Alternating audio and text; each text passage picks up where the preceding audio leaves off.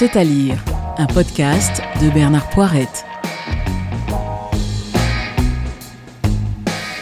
Le 23 septembre 1989 tombait un samedi.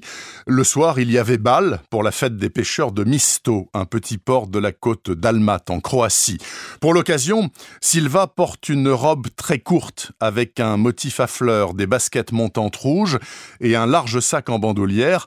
Elle dit très vite et négligemment Allez, salut et puis elle franchit la porte de la maison, rapide et silencieuse comme le zéphyr. Cet instant où Silva a dit Allez, salut et fait virevolter sa robe vers la sortie, c'est la dernière fois qu'ils l'ont vue. Ils, ce sont ses parents, Yakov et Vesna, et son frère jumeau, Maté.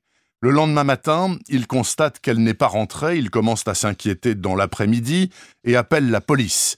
L'enquête est très sérieusement menée par l'inspecteur Gorky Sein, petit-fils d'un compagnon de route de Tito, d'où son prénom d'ailleurs en hommage au grand écrivain soviétique.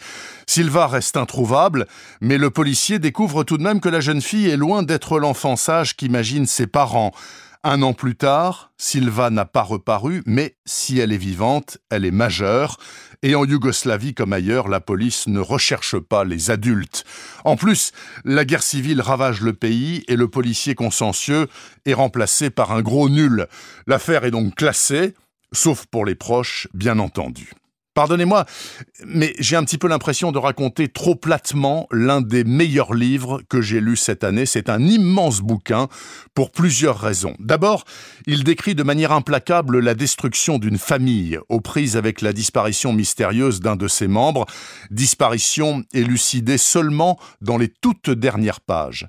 En parallèle, il décrit la destruction d'un pays la Yougoslavie, qui s'est entredéchirée dès la mort de son dictateur. Enfin, il décrit cette nation aujourd'hui convertie au seul bienfait de l'économie libérale et du tourisme de masse. C'est ramassé en une scène choc et inoubliable. L'ancien flic, Gorky Sein, s'est reconverti en acheteur de terrains agricoles pour bâtir des hôtels. Une vieille paysanne ne veut pas vendre. Elle dit Mon mari a fait la guerre avec votre grand-père, deuxième brigade d'Almat. Ils sont entrés ensemble dans Split, en 43. Tu sais quoi? Ton grand-père, les types comme toi, il les fusillait. C'est une splendeur, je vous l'assure.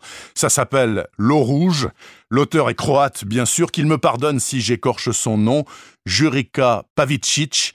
C'est paru aux éditions Agulo et c'est un obligé de vos lectures estivales. Retrouvez le podcast C'est à lire avec Bernard Poirette sur toutes les plateformes de téléchargement.